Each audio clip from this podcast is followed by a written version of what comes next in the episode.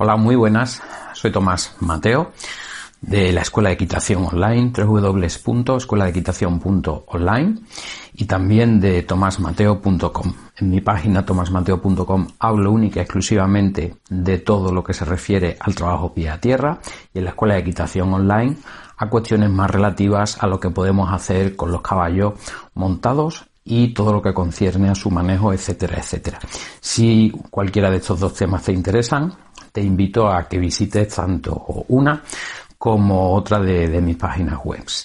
Bien, en este vídeo quería hablar del umbral de incomodidad. ¿Y a qué me refiero exactamente con eso?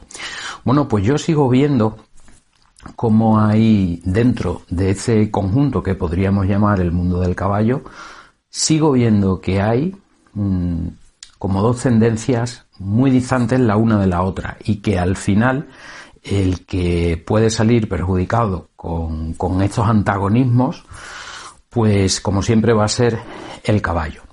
Entonces yo creo que hay una cuestión súper interesante que está cada vez más en auge y cada vez aparecen más estudios, etcétera. Y, de hecho, bueno, pues en diferentes perfiles me, van enviando, sobre todo a través de, de, Instagram, pero también a través de correo electrónico, pues algunos de estos estudios que van saliendo, etcétera. En definitiva, sobre mm, el estudio de, las expresiones y de las distintas conclusiones que podemos sacar a raíz de la observación de mm, bueno pues lo que hace el caballo con, sus orejas, con su mirada, con los belfos, etcétera, etcétera, ¿no? Y por supuesto con los labios y demás.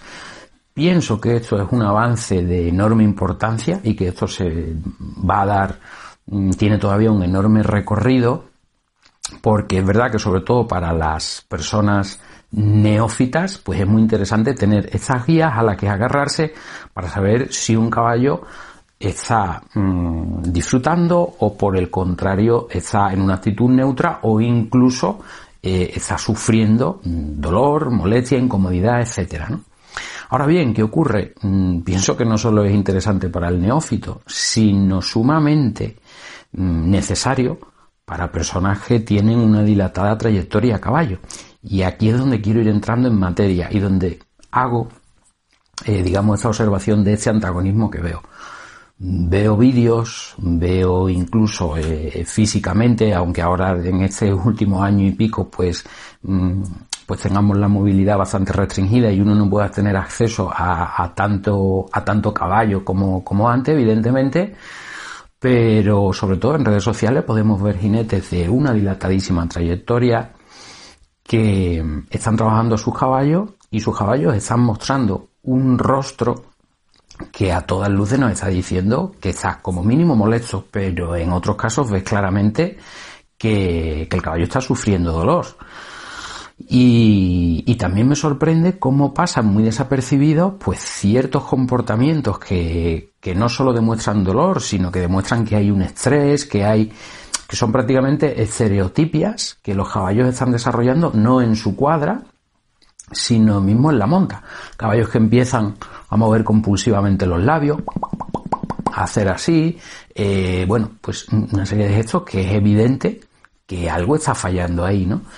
Y, bueno, y esto se sigue viendo continuamente. ¿Qué se suele hacer ahí? Mm, pues en lugar de preguntarse qué está pasando con ese caballo, qué está pasando para que empiece a hacer esas muestras, lo que veo es que muchos de estos jinetes de dilatada trayectoria echan mano de un cierraboca, de apretar más las muserolas, etcétera, etcétera, para intentar ocultar un gesto que indudablemente es eh, no es bello y además, mm, bueno, pues no es nada interesante de cara a mostrarlo al público, pero lo que hacen es intentar esconderlo, pero no se plantean qué puede estar pasando ahí para que el caballo desarrolle ese comportamiento. Y, y curiosamente los ves trabajando esos mismos caballos y claro ves que van claramente por detrás de la vertical, que las embocaduras que llevan no son precisamente de las más ligeras, etcétera, etcétera, ¿no? Pienso que toda esta cuestión del estudio a través de las expresiones, y no solo expresiones, porque hay de las expresiones faciales ¿no? del, del, caballo, sino también de cómo el caballo va moviendo la cola, si la mueve espasmódicamente, arriba y abajo, o incluso lateralmente, etcétera, Bueno, pues hay muchos elementos que nos permiten ver si un caballo está a gusto no. Y después hay otros, porque es verdad que hay caballos que te lo aguantan más, se lo aguantan menos, pueden camuflarlo un poco, pero el trabajar caballos de una manera continuada por detrás de la vertical, con rendajes y todas esas cosas, pues ya sabemos que a la larga terminan desembocando después en ese tipo de comportamientos, ¿no? O sea, un caballo no se pone de la noche al día a agitar sus labios compulsivamente, todo eso viene conforme se le va manteniendo en el tiempo. Eso lleva a incomodidad, la incomodidad lleva al dolor, el dolor lleva a la lesión y evidentemente pues ya el caballo ahí muestra su desacuerdo de distintas maneras. Bueno, pues como digo, esto es muy necesario para, para personas neófitas, pero igualmente para personas de, gran trayectoria, como esos ejemplos que os acabo de poner, ¿no? Entonces, mm, claro, mm, resulta que hay ciertas personas que quieren mm, trabajar a sus caballos y hacer cosas con ellos porque saben que es beneficioso y ahora nos estamos yendo a este tipo de personas que nunca van a poner un hierro grande, que nunca van a poner muserola y cierrabocas apretado, muchas personas incluso que ni siquiera quieren montar a su caballo, porque hay personas que tienen un caballo y no tienen la menor intención de montarlo, pero sí quieren que su caballo tenga una buena calidad de vida y eso pasa porque ese caballo esté en forma. Entonces, claro, ahí hay que hacer ejercicio. Claro, ¿y qué ocurre? Que entonces nos encontramos, aquí es donde yo veo que se hace más patente esa bipolaridad del mundo del caballo actual tenemos un colectivo de personas con dilatada experiencia, eh, profesionales o no profesionales, pero que llevan montando a caballo muchos años, que tienen uno o más caballos, etcétera, etcétera, que exigen mm, sin tener prácticamente ninguna consideración con los caballos, y es aquí donde se producen estas expresiones de clara incomodidad, de dolor, etcétera, y después tenemos por otro lado pues un grupo de personas que está en, en, pleno auge dentro del mundo del caballo en España, en el mundo entero, pero en España también, que son estas personas, pues quieren tener a su caballo en el mayor régimen de libertad posible, que incluso no se plantean eh, ni siquiera el tener que montarlos, etcétera, etcétera. Y entonces este grupo de personas, con muy buenas intenciones indudablemente, quiere mm, trabajar a su caballo de una cierta manera porque sabe que es bueno para su forma física, para el dorso, para, en fin, lo que implica tener un animal en forma. Y aquí es donde nos topamos con lo que yo llamo el umbral de incomodidad. Pues llega un momento en que estas personas, por miedo a entrar en comportamientos parecidos a los de estos jinetes que, se pasan 20.000 pueblos mm, con el tamaño de los hierros, con el, encapotando, el cerrando, con la manera de apretar los cierrabocas, con trabajos muy extenuantes y agotadores, etcétera, etcétera, tienen miedo de llegar a ese extremo y se quedan por debajo de lo que yo llamo el umbral de incomodidad, es decir, en cuanto notan que su caballo está un poquito incómodo, ay, esto es que no lo quiere hacer, pues ahí paran, ay, esto es que no, no, es que esto es demasiado esfuerzo. Y les cuesta eh, hacer algo mínimamente exigente con sus caballos. ¿Y qué ocurre? Que así es imposible poner un caballo en forma, ¿no?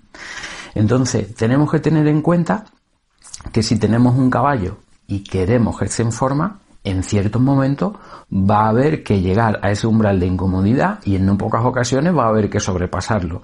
Y esto es especialmente relevante en el caso de caballos en recuperación. Cuando tú has trabajado con caballos que vienen de lesiones, de, disparidad de situaciones, ¿no? Em, ese caballo, si queremos que mejore, vamos a tener que pedirle una cierta implicación en ciertos ejercicios. Va a depender, porque no es lo mismo el caballo que venga con mucho sobrepeso y por su y por su sobrepeso haya estado predispuesto pues a la minitis que el caballo que venga con falta de músculo. No es lo mismo el caballo que tenga mm, severos déficits de propiocepción porque se haya pasado años y años en una cuadra que el caballo que haya estado abandonado en un prado muerto de hambre. O sea, eh, va a depender. Pero por lo general, si queremos ayudar a nuestro caballo, mm, venga de la situación que sea, el umbral de incomodidad hay que eh, tenerlo muy claro dónde está. Porque si tú mm, deja siempre en manos del caballo que él decida, eh, hoy esto es incómodo, hoy esto no lo quiero hacer, el caballo no es muy diferente en ese sentido a muchas personas. Muchas personas a día de hoy, y la, la pandemia no ha hecho sino poner esto más aún de relieve, no les gusta hacer ejercicio físico. La mayoría de personas saben que es importante tener una buena, unos mínimos de forma cardiovascular, tener unos mínimos de fuerza muscular, tener eh, eh, un peso adecuado, etcétera, etcétera. Yo creo que eh, todo el mundo es consciente de, lo infinita, de las infinitas bondades y beneficios que tiene el estar en forma. Pero ¿cuántas personas realmente se toman en serio su alimentación, su actividad física, etcétera. Muy pocas, ¿no? Pues con los caballos pasa igual o todavía más mm, este, mismo fenómeno. El caballo es un rey de la economía del esfuerzo. En su mente, que ha evolucionado a lo largo de millones de años para sobrevivir en condiciones a veces de escasez, de escasez y en otras es verdad, normalmente en épocas de lluvia y con, con primavera, en primavera, etcétera, indudablemente el caballo se iba a encontrar con, mayor abundancia de pasto, pero el caballo sabe en su programación interna que hacer esfuerzos en balde mm, pues no tiene ningún sentido. Entonces, la, el entrenar un caballo para simplemente el hecho de estar en forma, pues tampoco tiene ningún sentido. ¿Por qué? Porque eh, a lo largo de los 50, 60 millones de años aproximadamente que es eh, lo que ha, ¿no? La, la, época en la que el caballo ha venido evolucionando desde su antepasado más primigenio, el, el el caballo no necesitaba entrenar. ¿Por qué? Porque la propia vida era el entrenamiento. Entonces un caballo en su día a día no se ponía a decir, oye, pues hoy me toca cardio, pues voy a hacer eh, serie al galope partiendo desde el paso en aquella cuesta arriba porque hoy toca cardio, ¿no? Mañana lo que voy a hacer es saltar y el miércoles lo que voy a hacer es eh, sesión de paso pero intercalando con... Evidentemente no. ¿Por qué? Porque la propia vida ya suponía un gran entrenamiento. Los caballos estaban normalmente en zonas de pradera en las que había el, posible peligro siempre al acecho de ciertos depredadores. Y cuando llegaba el depredador había que salir zumbando, hubiera lo que hubiera por delante. Y si era un grupo fuerte de depredadores, pues había que estar corriendo un buen rato. Es decir, la propia vida eh, entrenaba al caballo, por lo que el caballo nunca necesitaba entrenarse. Entonces el caballo no se paraba indudablemente a pensar en, oye, tengo que estar más entrenado, tengo que estar más en forma, pues si no el dorso, si no la panza, si no el nivel de forma cardiovascular, etcétera. A hoy día, la mayoría de caballos, el 90-95% de caballos de este país, viven eh, la mayoría en boxes y otros en paddocks, pero en paddocks que nunca jamás van a satisfacer estas necesidades propiamente fisiológica del organismo equino para, tener unos mínimos de, forma física general. Fuerza, potencia, eh, estado cardiovascular, cardiorrespiratorio, etc.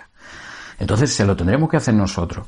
Entonces, llegado a este punto, cuando a mí hay muchas personas pues que me consultan sobre esa cuestión, porque yo sobre todo en los últimos años pues he venido especializando precisamente en eso, en la recuperación de caballos que venían de disparidad de problemas, tanto físicos, físicos como mentales, cuando estas personas se hacen cargo de un caballo para recuperar, que es un proyecto precioso, muy bonito, porque no solo se aprende un montón de caballos, sino que ayudar a un caballo que haya venido de una mala vida y devolverle la salud, las ganas de vivir, eh, la forma física, es un proceso espectacular, a veces largo, a veces desesperante, pero es maravilloso, ¿no?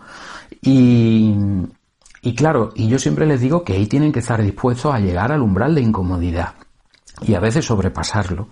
Eh, con, teniendo en cuenta el contexto de, cada caballo, de cómo vive, de, su historial de lesiones si los hubiera tenido, de cómo él está de receptivo al trabajo y todas estas cuestiones que son muy personalizadas y, acordes a las necesidades de cada caballo y de la persona también, claro, porque hay personas que tienen más tiempo, otras menos tiempo, otras más experiencia, en fin, todas estas cuestiones.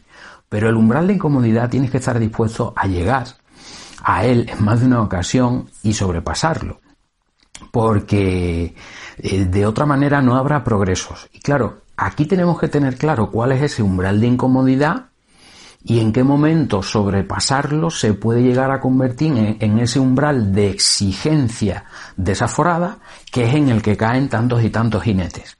Jinetes que no tienen ningún problema en exigirle mucho a los caballos, pero que ellos a sí mismos se exigen bastante poco en ese sentido. ¿no? Y esas personas que mm, les da un miedo enorme hacer cualquier cosa con un caballo, vaya a ser que, ay, no, a ver si le pido más de la cuenta y se enfada y no sé qué. Bueno, pues, ¿qué es de utilísima ayuda para esto? Una vez más, para saber dónde está el umbral de incomodidad y nunca quedarnos por debajo porque entonces no vendrá el progreso y tampoco sobrepasarnos excesivamente porque entonces vendrán las exigencias que pueden acabar en incomodidad, en dolor, lesión, etcétera. Pues aquí una vez más lo que te puede ayudar y esto lo digo siempre porque tiene muchas ventajas, pero otra de las grandes ventajas de tú hacer deporte y tú entrenar, ser tú una persona deportista, es lo que más te puede ayudar a saber dónde está el umbral de incomodidad. Por supuesto, el, estudio de, todo esto, de todo este auge de las expresiones faciales y todo esto es fundamental que esté ahí. Pero una vez dominamos eh, estas cuestiones y las sabemos, tenemos que saber dónde está este umbral de incomodidad, que evidentemente en un caballo va a estar más alto que en otro, según su condición física, según la, edad que tenga, eh, bueno, todos estos factores que hablamos individuales. Pero ese umbral de incomodidad es fundamental y saber detectarlo y saber dónde está es de infinita ayuda, para saber detectarlo es de infinita ayuda, que tú cruces ese umbral de incomodidad con tu propio cuerpo y tu propia mente en tus entrenamientos semanales. Y tus entrenamientos semanales, evidentemente, más allá de la equitación, de lo que hagas montando a caballo, trabajando pie a tierra, etc. Mm, saliendo a correr, saliendo, eh, bueno, a hacer ejercicio del tipo que sea, calistenia, que lo puedes practicar con muy poca cosa, porque es simplemente entrenar tu cuerpo eh, simplemente con el peso de tu cuerpo, sin necesidad de pesas ni, ni de nada más allá, y puedes hacer eh, ejercicios muy extenuantes y agotadores, ¿no? Como las dominadas, ciertos tipos de flexiones, etcétera. Cuando tú has mm, coqueteado con el umbral de incomodidad a lo largo de mucho tiempo, sabes perfectamente dónde está ese umbral de incomodidad. Por ejemplo, también con el yoga. Eh, en el yoga, si tú quieres evolucionar, tú tienes que saber hasta qué punto puedes mm, ir más allá en una cierta asana, en una cierta postura, y, y dónde encuentras esa incomodidad, pero que te permite seguir avanzando, y cuando ya esa incomodidad se convierte en dolor. Ahí es donde no hay que llegar. ¿De acuerdo? Claro, eso a la persona que no ha empezado, que no, ha hecho nunca ninguna actividad física, pues cualquier cosa se le va a como inalcanzable o dolorosa, nunca va a llegar a ese umbral de incomodidad si no es capaz de poner de su parte y y empezar a familiarizarse con ese propio umbral. Eh, con cualquier deporte, natación, etcétera, en cualquiera, ¿no? Yo, sobre todo, mi experiencia en los últimos años, la equitación y las artes marciales. Y en las artes marciales, si quieres avanzar igualmente, tienes que estar dispuesto a superar tu umbral de incomodidad cada cierto tiempo. Si no lo haces, pues te quedarás en niveles muy bajos. Entonces, el tú mm, ir jugando sabiendo, oye, pues he entrenado X cosa y no me noto cansado, ni siquiera tengo agujeta, mm, no noto progreso, quiere decir que tu umbral de incomodidad no te estás acercando. Cuando empieces a notar eh, después de la actividad física, pues un cierto número de pulsaciones, eh, un cierto estado de felicidad, porque cuando entrenamos fuerte después de la sesión de entrenamiento mm, se segregan unas ciertas hormonas que nos dan estados de placer, de felicidad, etcétera, pues eh, notas que los músculos, eh, bueno, pues hay una serie de señales que no tienen por qué ser dolorosas, pero indudablemente pues que sí, ¿no? Va a haber un poquito pues esas agujetas, etcétera, pero sobre todo el, el ir notando cómo mm, superar ciertos límites que a lo mejor te parecían insuperables, son los que te empiezan a hacer sentirte de otra manera y que empieza a haber progreso. Ese es el umbral de incomodidad.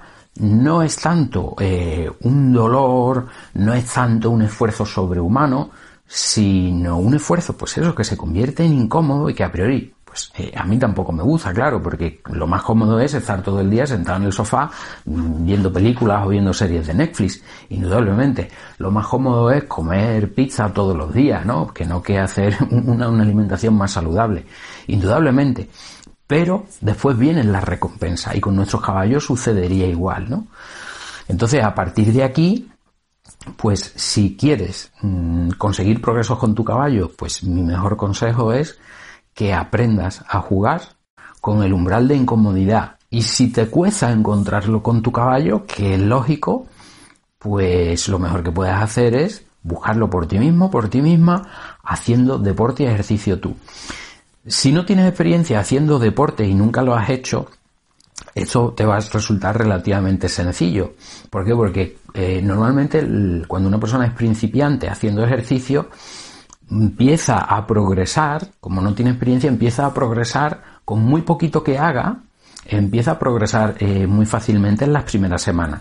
Después llega un momento en el que progresar cuesta más. ¿Por qué? Porque tu cuerpo va creando adaptaciones al ejercicio, bien sea salir a correr, bien sea hacer bici, bien sea hacer entrenamientos de fuerza, da igual. Pero llega un momento que ante mismos estímulos el cuerpo ya se habitúa, ha adquirido esos niveles mínimos y va a necesitar meter más intensidad, más carga, va a depender de aquello que estés haciendo.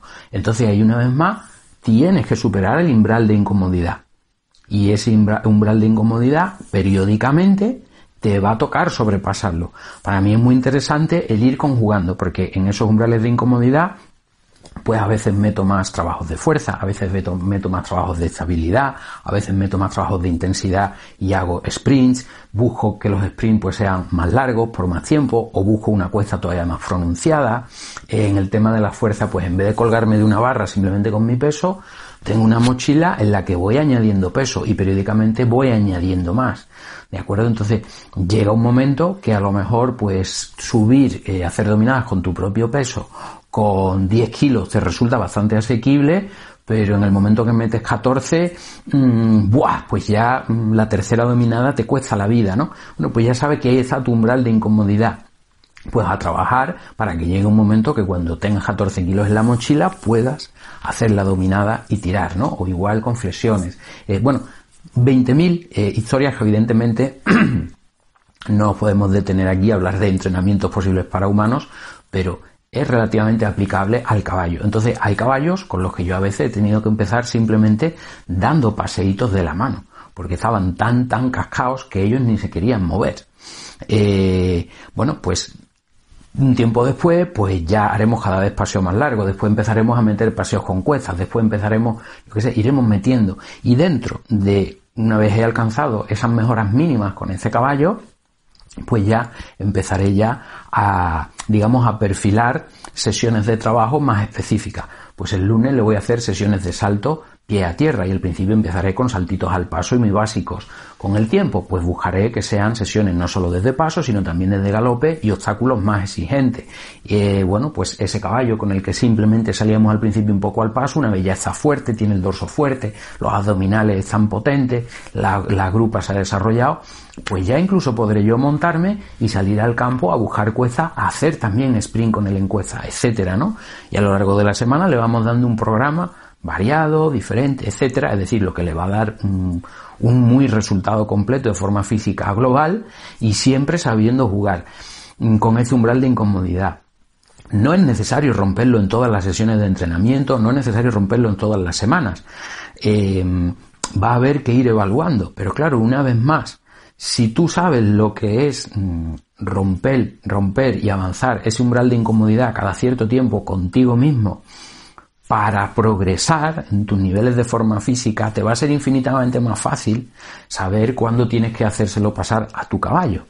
Y cuando ese umbral de incomodidad es precisamente simplemente eso, incomodidad, la exigencia mínima que sabes que el caballo le tienes que pedir para que siga avanzando, y cuando se convierte esa incomodidad llega al extremo del dolor o te estás pasando 20 pueblos porque ese caballo a lo mejor no le duele, pero es que su forma cardiovascular no da para ese trabajo, ¿de acuerdo?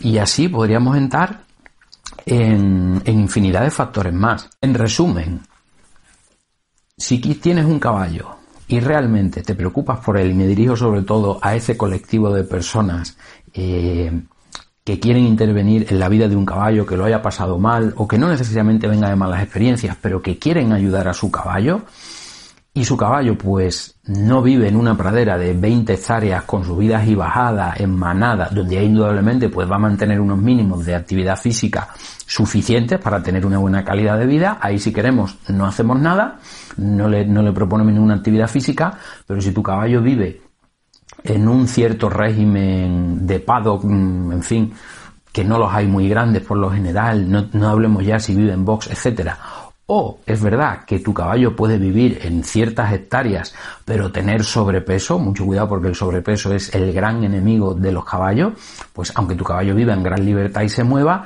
pero se va a mover al paso la mayor de las veces, jugueteará un poco, pero si tiene sobrepeso, te interesa que el caballo empiece a quemar calorías, empiece a bajar peso, porque si no, la laminitis y después otras complicaciones no solo metabólicas, sino lesiones articulares, etcétera, debidas al sobrepeso y demás, pues pueden también producirse. Entonces, eh, interesante también que aunque tu caballo viva en libertad si tiene sobrepeso, pero eh, le hagas pautas de ejercicio encaminadas a mejorar su condición física, ¿no?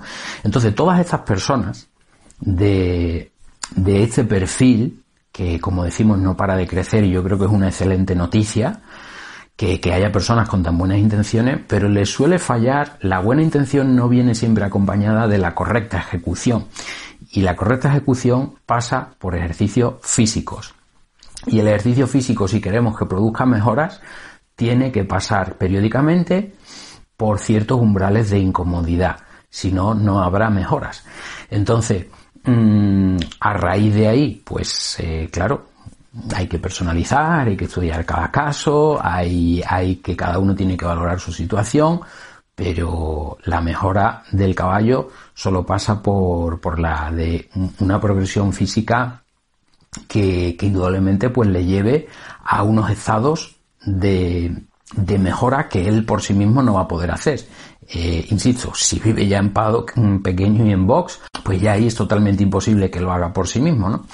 Así que si quieres, si, si te encuentras en, dentro, dentro de este perfil de personas que quieren ayudar a sus caballos a, estar en buena forma y tu caballo pues mm, por las condiciones en las que vive no lo puede hacer por sí mismo, pues tendrás que, estar dispuesto o dispuesta a, a, sobrepasar el umbral de incomodidad.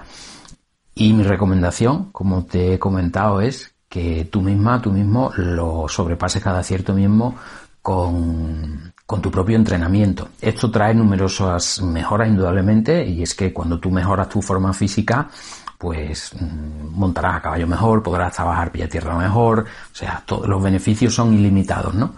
Y esto, bueno, pues es, es probablemente el, el discurso que, que, yo más vengo repitiendo en los últimos 10 años, o bueno, lo repetía ya mucho antes, pero en los últimos 10 años, que es cuando empecé a publicar en internet y todo eso, y sigue pasando enormemente desapercibido, ¿no?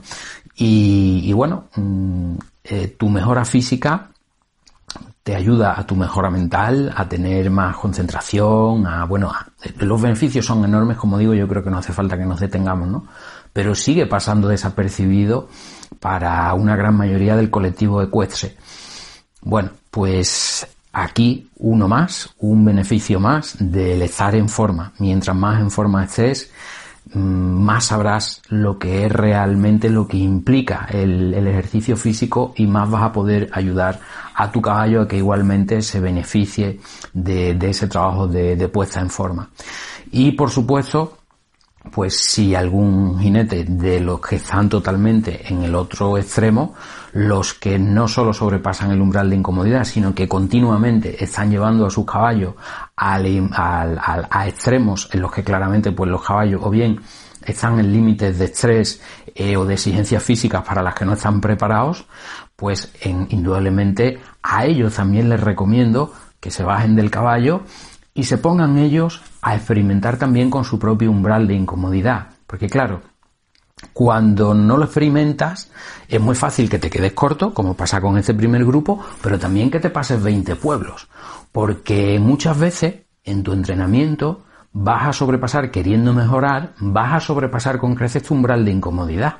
Y te vas a dar cuenta que ahí es donde viene el sobreentrenamiento, sobre todo si lo hace eh, en repetidas ocasiones, y el sobreentrenamiento no es bueno, porque empiezas a encontrarte mal físicamente, ese malestar físico desemboca también en una bajada a nivel mental, etcétera, ¿no? Y eso, claro, cuando llevas mucho tiempo haciendo deporte te das cuenta, estoy sobreentrenando. El sobreentrenamiento después lo podemos, mm, tiene 20.000 ramas, ¿no? Puede venir por la falta del descanso adecuado, puede venir porque estás entrenando muy fuerte, pero no estás incluyendo en tu dieta los nutrientes necesarios, con lo cual el cuerpo tiene mucha demanda, pero tú no estás metiendo por la boca lo suficiente para reponer esas demandas, ¿no? Bueno, pues eh, por eso te digo que igual de interesante es para el grupo que nunca llega al umbral de incomodidad por miedo a exigir más de la cuenta y se están quedando muy muy cortos, pero igualmente importante es para ese grupo de jinetes que exigen más y más y más y más, siempre continuamente sin tener en consideración al caballo que tienen debajo. A este tipo de jinetes también les recomiendo encarecidamente que empiecen a entrenar ellos y que cuando ellos vean lo que es pasarse 20 pueblos en un entrenamiento se metan en las carnes de su caballo y digan, Pues ahora entiendo mejor, ¿no? Y entonces empezarán a desarrollar una ecuanimidad que les va a permitir aplicarlas con su caballo y permitirá, les permitirá, pues indudablemente que los caballos eh, se pongan más en forma, no desarrollen eh, estereotipias, etcétera, etcétera ambos colectivos, tanto los que se pasan como los que no llegan con la exigencia, se van a beneficiar de esto. El umbral de incomodidad como elemento de ayuda en el progreso de tu caballo y que viene determinado porque lo pongas en práctica con tu mente, porque esto es una cuestión no solo física, sino también mental, y porque es indudable, ¿no? Cuando tú mm, acometes un esfuerzo, por ejemplo, para el que te querías que no estaba preparado, te pones una cierta meta, correr X kilómetros, correr X metros en no sé cuántos segundos, eh, hacer X dominadas con una mochila llena de peso, ahí te viene un subidón y dices, Olin, hace dos meses nunca diría que habría sido capaz de esto. Cuando lo consigues, te vienes arriba. E igualmente, si no lo gestionas bien, pues te puedes venir abajo. O sea, que eh, el trabajo físico tiene indudables beneficios mentales si lo sabemos manejar bien. Si lo manejamos inadecuadamente, pues tiene perjuicios mentales también. O sea que todo eso, para todo eso, el umbral de incomodidad lo podrás usar con tu caballo como una herramienta eh, de enormes beneficios, pero pasa porque la apliques contigo misma. Y para esto no necesitas, como siempre lo digo, hablo de estas cosas, ay no, pero es que yo no tengo tiempo para hacer ejercicio, ay es que yo no tengo tiempo para alimentarme bien, es que yo no tengo tiempo para todas esas cosas. Bueno, pues entonces eh, estarás perdiendo una enorme oportunidad de progresar tú y de hacerle partícipe a tu caballo de esos progresos, porque como no vas a saber vivirlos por ti mismo, va a ser mucho más difícil que se lo hagas eh, vivir a otra persona, ¿no? Esto es como un entrenador personal. Oye, tú como entrenador personal, si sabes lo que es pasar por una serie de periodos de entrenamiento, por una serie de, en fin, vivir una serie de experiencias en tus propias carnes, te va a ser mucho más fácil el trasladarlo a las personas. Pues con los caballos exactamente igual. Y yo siempre digo que mm, indudablemente el estudio de la equitación, ¿no? Y aquí ves algunos de mis libros de equitación, el estudio de la equitación y la práctica, todo eso, equitación, es muy importante para, para, para ser buenos en, en esto. Pero la herramienta probablemente que a mí me has, más me ha ayudado, sobre todo desde que, desde que empecé a trabajar con caballos con problemas, es mi experiencia haciendo deporte. Siempre lo diré, siempre lo diré que esa es la mejor herramienta posible, porque cuando yo me pongo a exigirle a un caballo, cuando yo me pongo frente a él, estoy intentando meterme sus carnes en todo momento y decir, yo he pasado por ahí, yo sé, sé lo que es tener épocas de bajones físicos, sé lo que es pasar por sobreentrenamiento, sé lo que es, eh, bueno, pues todos esos periodos. Eso es para mí la herramienta de verdad que más me ha ayudado y por eso la recomiendo encarecidamente a todo el mundo. ¿De acuerdo? Bueno, con esto llegamos al, al final de este vídeo. Si te quedas con ganas de saber más, pues te comento que eh, en mi página web www.escuelaequitación.online tienes eh, una serie de artículos totalmente gratuitos y que van en, la, en líneas muy parecidas, ¿no? De este planteamiento de equitación que no es muy común todavía en nuestro país. Tienes también mi podcast, que también lo tengo en la página web y además, si te suscribes a la página web, bueno, puedes formar parte de la lista de correo y todas las semanas suelo enviar bastantes emails y además se beneficiará siempre de cuando saque eh, cursos, formaciones, etcétera, por estar en la lista siempre de, de precios promocionales, etcétera. E igualmente con mi página web, tomasmateo.com, la que he destinado única y exclusivamente para el trabajo pie a tierra. Si te interesa todo lo relacionado con el trabajo pie a tierra, pues si te suscribes a la lista de correo, recibes además mi guía gratuita, una guía en PDF de 12 páginas con contenidos muy interesantes sobre trabajo a la cuerda www.escueladequitación.online y www.tomasmateo.com. Si quieres saber más de mi trabajo, en mis dos páginas web vas a encontrar mucho más. Un saludo y hasta el próximo vídeo y espero que para la próxima vez que, que nos escuchemos, nos veamos, tengamos contacto por email o por donde sea, hayas puesto en marcha tu, tu, propio programa de entrenamiento, hayas empezado a familiarizarte con el umbral de incomodidad y de esa manera puedas empezar a progresar mucho más sólidamente con tu caballo, sin quedarte por debajo del umbral, por supuesto, y sin nunca sobrepasarlo, porque aprenderás a, a saber lo que se siente realmente y dónde están los límites y jugar con ellos de una manera constructiva, positiva y que te permita avanzar con el tiempo. A ti y a tu caballo, que de eso se trata. Un saludo y hasta el próximo. Chao, chao.